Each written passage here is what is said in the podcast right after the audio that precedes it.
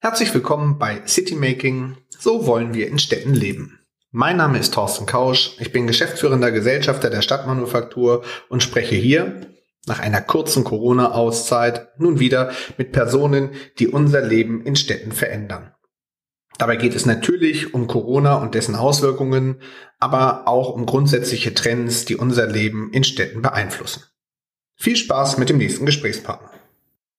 Herzlich willkommen zur neuen Ausgabe des Podcasts City Making. So wollen wir in Städten leben. Ich freue mich heute ganz besonders, einen anerkannten Experten für das Thema Zukunft gegenüber zu haben.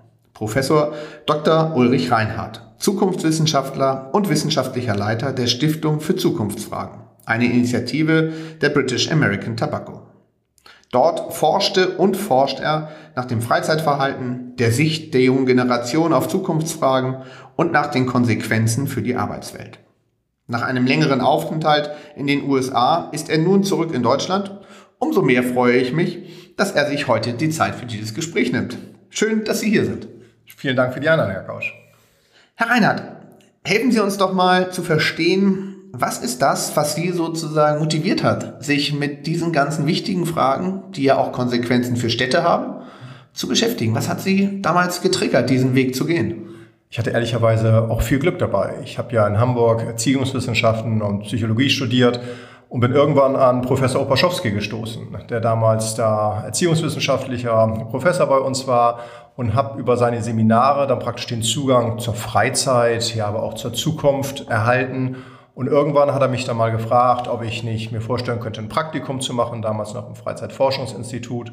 Und so bin ich dann schrittweise in dieses Thema reingekommen, habe es dann ja, fast 20 Jahre mit ihm zusammen gemacht und irgendwann hat er zu mir gesagt, Mensch, was du jetzt nicht gelernt hast, das lernst du wohl auch nicht mehr. Nun steh mal auf eigenen Beinen und übernimm die wissenschaftliche Leitung. Und das hat sie sozusagen im Endeffekt, ähm, das ist der wissenschaftliche Teil. Was ist sozusagen der innerliche Teil? Was ist das, was sie bewegt, auch heute noch immer wieder motiviert, nach dem zu forschen, was im Endeffekt die Zukunft ausmacht? Was ist der Teil, wo sie sagen, das ist das, was mich reizt? Also reizen tut mich wirklich in erster Linie nicht die Frage, wie werden wir morgen leben, sondern mich interessiert wirklich eher dieses Idealszenario, wie wollen wir eigentlich in Zukunft leben. Und lässt sich wissenschaftlich ja sehr schön nachweisen, dass das Leben immer besser wird. Also das kann ich versprechen. In Zukunft wird das Leben besser sein als in der Gegenwart oder in der Vergangenheit. Das können wir alle unter Corona-Bedingungen nur hoffen. Und historisch gesehen immer so gewesen. Also das ist selbst das Mittelalter, wir haben, uns ging es danach besser. Das ist natürlich etwas sehr Positives. Und wenn ich mir dann so ein bisschen auch Psychologie anschaue, dass diese Angst ja sehr groß ist, gerade in unserem Land und die Unsicherheit und wir wollen wenig Veränderung haben das birgt ja enorme Chancen. Und da die Möglichkeit zu haben, vielleicht den einen oder anderen Hinweis zu geben, um dann eben auf wissenschaftliche Art und Weise nachweisen zu können, wo es hingehen könnte, das macht mir viel Spaß. Nun interessieren mich ja kurzfristige Sachen langweilen mich an sich eher. Also wirklich nicht jetzt, was wird nächstes Jahr oder in zwei Jahren sein, sondern was ich dann spannend finde, ist wirklich so ein fünf, zehn Jahresrhythmen zu denken. Und da ist sicherlich einiges möglich. Dann lassen wir uns doch mal einsteigen, was denn möglich ist. Ähm, gucken wir doch mal ein bisschen nach vorne. Ähm, natürlich ist momentan so ein bisschen der Mehltau noch äh, der, Pan äh, der Pandemie, glaube ich, liegt über uns. Aber den vielleicht tatsächlich mal wegzustreifen und zu versuchen, den Blick für wirklich wieder nach vorne auszurichten. Mhm. Was sind so die großen, großen Themen, die aus Ihrer Sicht ähm, das Leben der Menschen in fünf oder zehn Jahren beeinflussen werden? Mhm. Ähm, und in welcher Form werden die, die Themen beeinflussen? Ja, man kann immer sagen, es gibt natürlich bestimmte Herausforderungen, die wir jetzt bestehen müssen. Also nehmen wir sowas Großes wie den Klimawandel. Der ist sicherlich real. Da kann man jetzt nicht das irgendwie wegdiskutieren, sondern man muss sich jetzt eben überlegen, was bedeutet er in der Konsequenz? Wie können wir ihn vielleicht noch abschwächen? Wie können wir aber auch ein Stück weit mit dem Klimawandel leben? Das ist sicherlich eine Herausforderung, die die nächsten 10, 20 Jahre unser Leben mit prägen wird. Eine andere Herausforderung ist sicherlich die demografische Entwicklung, also immer weniger jüngere Menschen, kleinere Familienstrukturen, mehr ältere Mitbürger. Das bedeutet Veränderungen in der Arbeitswelt, in der Wohnwelt, in der Freizeitwelt, auf Reisen, also in fast allen Bereichen des Lebens. Dann natürlich viele Möglichkeiten und viele Chancen. Die ältere Generation ist ja gut ausgestattet, hat gewisse Bildungsgrade mitgebracht. Also sie hat natürlich auch wirklich die Möglichkeit, die Zukunft zu gestalten. Auf der anderen Seite eine junge Generation, die sicherlich wieder anders ist, wo viele Ältere sich auch sagen, na, wie soll das mit denen gut gehen?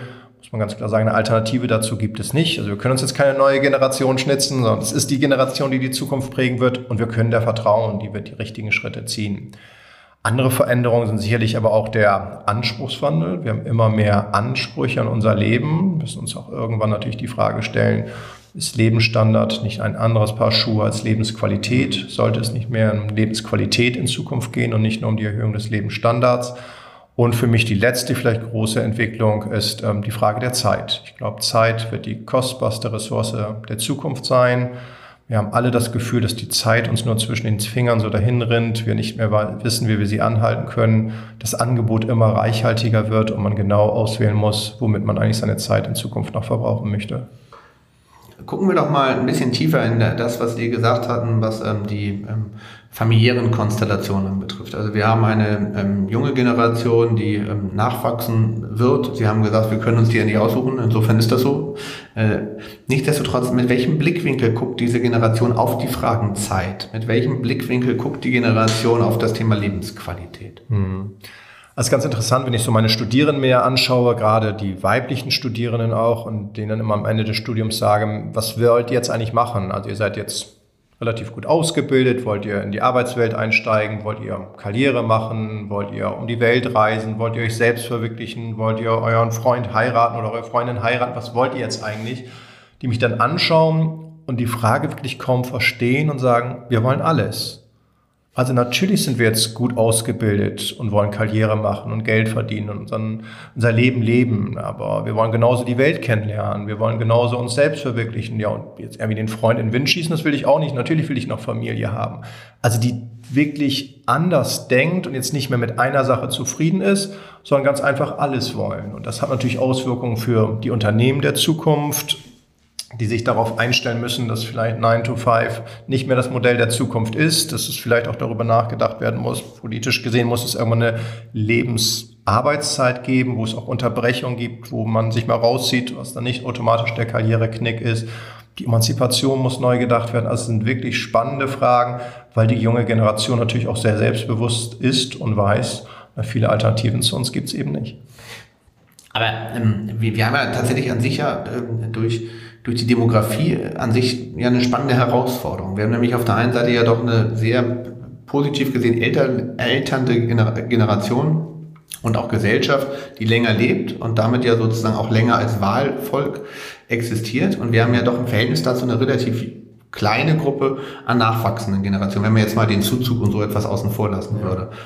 Ist das nicht ein Problem sozusagen, äh, ein, ein Interessenkonflikt, was sozusagen die Bedingungen, die Sie gerade genannt haben, was die Selbstverwirklichung der jungen Menschen anbetrifft, ähm, weil ja doch der politische Fokus wahrscheinlich auf der größeren Wahlgruppe der älteren Generation liegen würde. Ja, also sehe ich auch wirklich als eine Herausforderung, die es zu lösen gilt. Also als Politiker kann ich natürlich verstehen, dass es in erster Linie um die Sicherheit der Rente gehen muss oder um die Sicherheit der Kranken- und Pflegeversicherung. Das kann ich alles verstehen, politisch gesehen.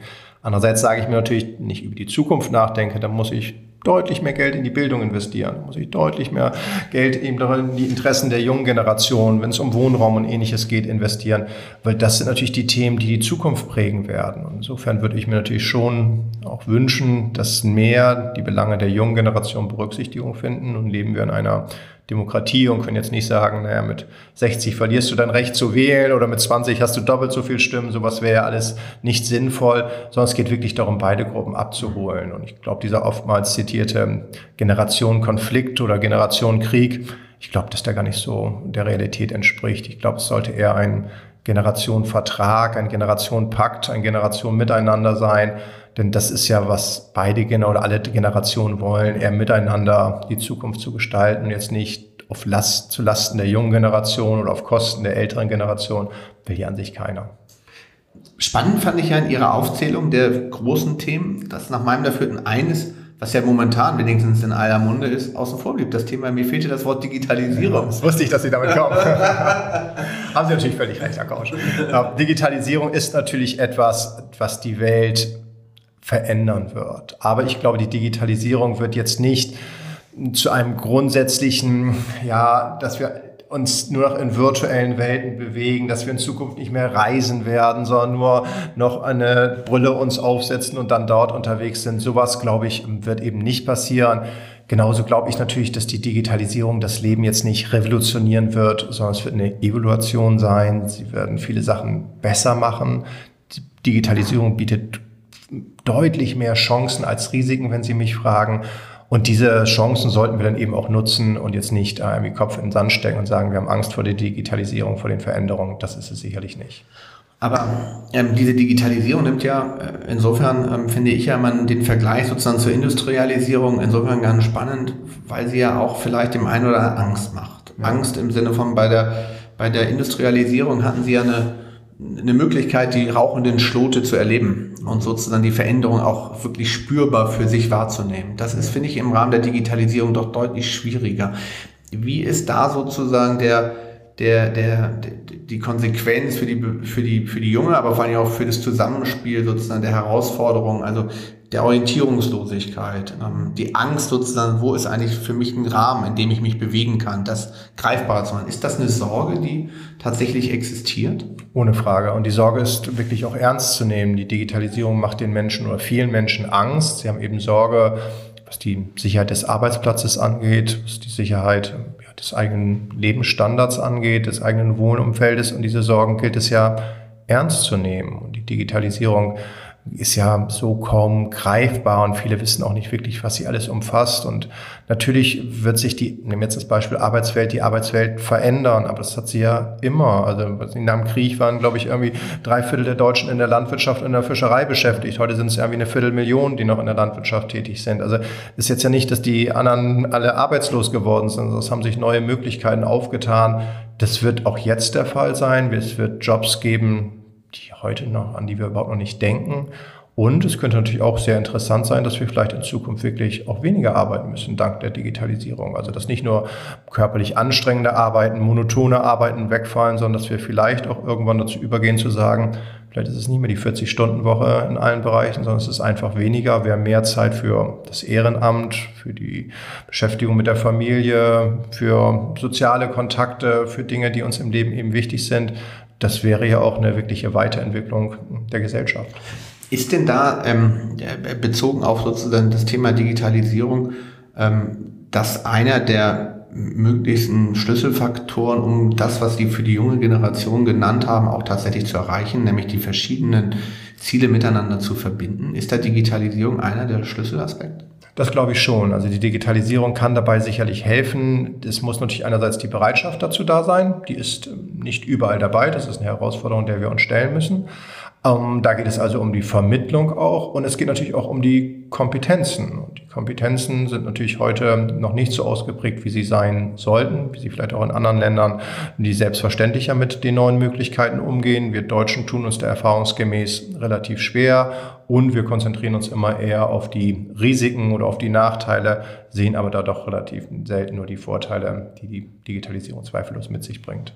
Wenn wir jetzt mal ein bisschen uns sozusagen dem Thema auch Richtung Stadt nähern. Ähm, ähm, Sie sind ja auch jemand, der sich intensiv mit der Frage von ähm, Entwicklung ähm, von, von Städten sozusagen beschäftigt und den Lebenswelten dort. Mhm. Auch da die Frage nach dem Thema Digitalisierung. Was sozusagen ist aus Ihrer Sicht, was sind da so die, die Schlüsselfaktoren, mit denen Digitalisierung das Leben in Stadt wirklich unmittelbar positiv ähm, beeinflussen kann? Mhm von bis, also wirklich fast so schöner, dass die Bandbreite so groß ist. Fast unendliche Möglichkeiten. Also wir können jetzt anfangen mit was Klassischem, einer Lenkung von Bewohnern, von Besucherströmen, wie auch immer Sie das nennen wollen. Ich könnte dadurch wirklich mehr anschauen, wie attraktiviere ich bestimmte Stadtteile, wie muss irgendwie die Mobilität in Zukunft gestaltet werden, kann die flexibler sein, kann die dort sein, wo die Menschen sie auch brauchen und nicht nur da, wo sie regelmäßig fahren muss. Also da bietet die Digitalisierung vielfältigste Möglichkeiten. Sie kann das Leben sicherer machen, sie kann das Leben angenehmer machen, sie kann aber auch dazu beitragen, dass ich eine Verständigung eher miteinander hinbekomme, wo wir heute in fast allen Städten auch ähm, ja, Gruppen haben, die sich nicht mehr integriert fühlen. Also auch da bietet sich ja die Möglichkeit, ja, Die Digitalisierung könnte ja auch so eine Art virtueller Marktplatz der Zukunft sein, wo Ideen geboren werden, wo es miteinander dann gemeinsam in die Zukunft geht. Also da bin ich wirklich, gibt es fast kein Limit, wie die Digitalisierung uns helfen kann. Sie ist kein Allheilmittel, das muss man auch ganz klar sagen. Sie ist ein Tool, was wir nutzen können, um das Leben angenehmer zu machen. Und sie macht es eben nicht selber, sondern wir müssen sie natürlich dann auch entsprechend nutzen. Ich finde ja häufig spannend, das ist immer eine Diskussion, die ich gerne mit ähm, Verantwortlichen in der Politik in Städten führe, nämlich die Frage, wer ist eigentlich nachher sozusagen der, der sogenannte CDO, also der Chief Digital Officer sozusagen in einer Stadt? Ist das häufiger jemand, der aus der Technik kommt? Mhm. An sich muss ja aber die Technik doch das abbilden, was man, was sozusagen das Ziel eines Prozesses oder das Ziel einer Entwicklung sein soll. Warum ist das in den seltensten Fällen ein inhaltlich getriebener Kopf? Warum ist es häufig sozusagen ein technisch getriebener Kopf, der an dieser Stelle sitzt, wo es ja so eine wichtige Schnittstelle ist? Ist nicht optimal. Also es sollte wahrscheinlich immer der Techniker damit bei sein und vielleicht auch gemeinsam, aber ja, das ist eine sehr berechtigte Frage, warum sich nicht mehr trauen, da auch die Verantwortung zu übernehmen. Es ist sicherlich immer diese Angst vor der Technik auch da. Wenn man so selber an die eigene Kindheit und Jugend zurückdenkt, die Technik-Nerds waren an die sich diejenigen immer, die sich eher abgeschottet haben. Das waren die, die nicht ganz so coolen Leute, die irgendwie auf den Partys nicht dabei waren. Die haben jetzt aber was Großes für die Zukunft geschaffen. Jetzt gilt es ja, die sozusagen mitzunehmen und gemeinsam nach vorne zu bringen. Das ist eine große Chance. Ganz interessant, wenn ich mir so ein bisschen die Technikunternehmen an der Stelle auch anschaue. Die sind da, glaube ich, schon wieder weiter wird es ja gerade in den USA gelebt und gelernt. Ähm, die höchste Dichte von Waldorfschulen außerhalb Deutschlands ist im Silicon Valley. Also die ganzen Tech-Companies sagen jetzt halt, sie wollen nicht die Techies als zukünftige Arbeitnehmer haben, sondern diejenigen, die anders denken, die äh, vielleicht sich nicht so viel mit dem Computer und Co. auseinandergesetzt haben, sondern andere Kompetenzen mitbringen. Also die sind diesmal auf alle Fälle einen Schritt weiter als in der Vergangenheit. Ah, ist sehr spannend. Man erlebt ja auch im deutschen Gesundheitssystem, dass viele Krankenhäuser nicht mehr von Medizinern geführt werden, mhm. sondern von kaufmännischen äh, ähm, Verantwortlichen, äh, weil einfach ein ganz anderer Blickwinkel da drauf einfach schaut. Ich finde, das ist eine ganz spannende Mischung. Man glaube ich braucht beide Kompetenzen. Ja, das ist das Entscheidende. Ich glaube eben beide Kompetenzen. Und es ist der Mediziner ist halt auch nicht dafür ausgebildet, ein Krankenhaus jetzt irgendwie auf der wirtschaftlichen Seite zu führen. Er ist dafür ausgebildet, sozusagen das Medizinische sich anzuschauen und da die Kompetenzen auch darauf zu konzentrieren, sich nicht mit anderen Sachen aufzuhalten, ist ja wieder ein riesengroßer Vorteil. Also da würde ich mir auch mehr Miteinander wünschen, als jetzt nur immer Verteidigung der eigenen Kompetenzen. Die helfen in der Regel nicht weiter. Aber wo es natürlich auch mit der Technik unglaublich viel Konsequenzen mit sich bringt, ist beim Thema Arbeiten. Ähm, da würde ich auch gerne noch mal ein bisschen einsteigen, weil Sie ja auch gesagt hatten, dass sich das Arbeitsleben oder die, Arbeit, die Arbeitswelten komplett verändern werden. Ähm, welche Konsequenzen hat das für das Arbeiten unmittelbar? Wir erleben jetzt natürlich auch durch Corona bedingt, was das ganze Thema Shared Offices anbetrifft, was das Thema flexibles Arbeiten anbetrifft. Ist das ein langfristiger Trend, der aus Ihrer Sicht greift? Und welche Konsequenzen hat das dann für Unternehmen? Hm. Ähm, für das Gewinnen von Mitarbeitern in, von, in Unternehmen und auch halten? Und aber auch welche Konsequenzen hat das für Städte? Weil natürlich auch das ganze Thema Büro, Immobilien auch ein wichtiger Punkt ist. Hm. Ja, also es ist natürlich ein sehr breites Feld. Also ich glaube, das Thema wird bleiben, wird die nächsten 10, 20 Jahre sicherlich sehr, sehr präsent sein. Die Unternehmen haben erkannt, Homeoffice war ja immer die große Sorge, ist ja dieser Vertrauensvorschuss, den ich erstmal den Angestellten und Mitarbeitern geben muss. Dann sitzen die nur zu Hause, drehen Däumchen und schauen Fernsehen. Jetzt festgestellt ist nicht der Fall, sondern sie sind produktiver, investieren sogar die eine oder andere Stunde mehr. Also für die Unternehmen war es schon mal von der Sichtweise her positiv. Haben natürlich jetzt auch festgestellt, brauche ich wirklich noch die Büroflächen in der Zukunft, was Sie eben angedeutet haben. Eine berechtigte Frage, also kann ich das auch flexibler gestalten ändert sich dadurch vielleicht auch so ein bisschen ja, das Image, der Stellenwert. Es ist auf einmal nicht mehr nur für den CEO interessant, das Büro mit Alsterblick zu haben, sondern ist es auf einmal für alle, weil das Büro halt abwechselnd von jedem Mal genutzt wird und es geht eher darum, das zu nutzen und nicht zu besitzen. Also auch eine spannende Frage, die man sich Stimmt, Status, ne? Ganz Status, viel Status denken. Ganz ja. viel, ein großer Punkt mhm. dabei. Die ähm, Arbeitnehmer haben, glaube ich, festgestellt, dass es okay ist, diese Flexibilität zu haben. Natürlich ist noch nicht alles komplett ähm, perfekt und sicherlich vieles auch wieder abhängig, was wir eben hatten mit der Digitalisierung und die digitale Infrastruktur muss dafür da sein, arbeitsrechtliche Maßnahmen müssen berücksichtigt werden, alles ohne Frage wichtig, aber trotzdem haben, glaube ich, das Gros der Arbeitnehmer, die eben jetzt im Homeoffice sind, festgestellt, dass es auch viele Vorteile hat dass man die Eigenverantwortung, die wir oftmals schon hm, beschworen haben, jetzt wirklich eher gelebt wird, was wir dann für die Unternehmen eine große Chance sein kann. Dadurch kann natürlich die Identifikation damit wieder steigen. Also das war sicherlich ähm, etwas, was sehr, sehr positiv wäre. Natürlich dürfen wir jetzt grundsätzlich nicht vergessen, nicht alle Jobs können in Zukunft im Homeoffice ausgeübt werden. Und der Kollege, der bei Blum und Voss ist oder derjenige, der im Einzelhandel tätig ist oder jeder Expertenberuf vom Friseur bis hin wahrscheinlich auch zum Professor runter, das kann ich jetzt nicht alles von zu Hause in Zukunft machen. Das sind Sachen, das dürfen wir nicht vergessen. Also es ist natürlich auch immer nur für einen Teil der Arbeitnehmer in Zukunft relevant. Was hat das ähm, aber für Konsequenzen für das Thema Städte? Weil ähm, das ist ja etwas, was irgendwie alle irgendwie bewegt, nämlich die Fragestellung, ähm, bisher musste ich oder sollte ich möglichst nah am, am Arbeitsplatz wohnen, damit ich einfach die Pendel, Pendelzeit minimiere und damit sozusagen meine Lebensqualität unter der Perspektive nicht weiter einschränke. Rein theoretisch kann ich ja durch die neuen technischen Formen, durch im, im, im, unter der Voraussetzung, dass ich eine gute digitale Infrastruktur habe, ähm, überall von überall arbeiten und rein theoretisch auch die Fläche, ähm, die Weite ähm, von kleineren Städten, dann wiederum die Überschaubarkeit und damit die die ähm, Attraktivität auch anders schätzen. Ist das nicht auch ein spannender Entwicklungsschritt, der sehr weitreichende Konsequenzen äh, mit sich bringen wird? Ja, also das Spannende finde ich, ähm, darauf sollte die Betonung liegen. Es ist wirklich sehr spannend, wie wir jetzt darauf reagieren. Klar, wenn Sie die Bevölkerung fragen, jeder träumt ja an sich davon, seine kleine Scholle irgendwie im Stadtrand zu haben und hin und wieder dann in die Stadt zu kommen, aber man, kaum jemand konnte sich es in der Vergangenheit leisten und man ist eben doch den Kompromiss dann eingegangen und jetzt durch die ja, durch den Wegfall des Arbeitsplatzes in den Städten und wieder mehr zu Hause zu arbeiten, entstehen dadurch natürlich neue Möglichkeiten, also sowohl zeitlich wie finanziell, aber natürlich auch für die Mobilität der Zukunft. Das wird sehr, sehr spannend sein, was sich daraus entwickelt. Und ich kann mir schon sehr gut vorstellen, dass in Zukunft äh, gerade das Umland die großen Städte, wie jetzt auch in Hamburg, noch attraktiver sein wird. Andererseits schafft es vielleicht dann auch wieder Freiräume für eine Reattraktivierung der Innenstädte von einzelnen Stadtteilen, die dann wieder vielleicht eher gemeinschaftlich genutzt werden, was ja Sinne aller wäre.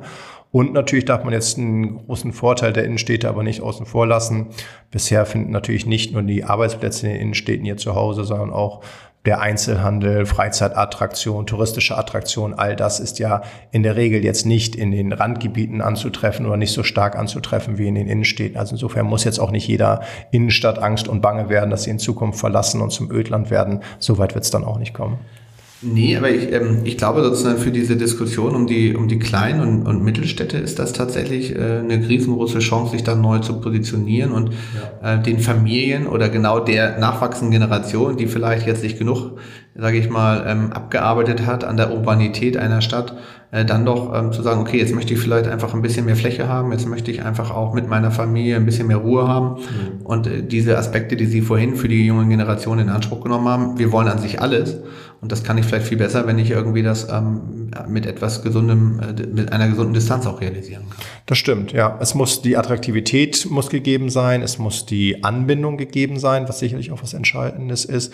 Und es muss natürlich das soziale Umfeld gegeben sein. Und an sich, egal wer wie wo in Zukunft leben möchte, die sozialen Bezüge sind entscheidend. Und die kann ich natürlich genauso dann vielleicht im ländlichen Bereich haben, vielleicht sogar ein Stück weit besser in manchen Bereichen, aber man möchte natürlich in erster Linie nicht alleine sein, wenn wir jetzt vorhin ja auch die Versingelung der Gesellschaft angesprochen haben, die Kinderlosigkeit.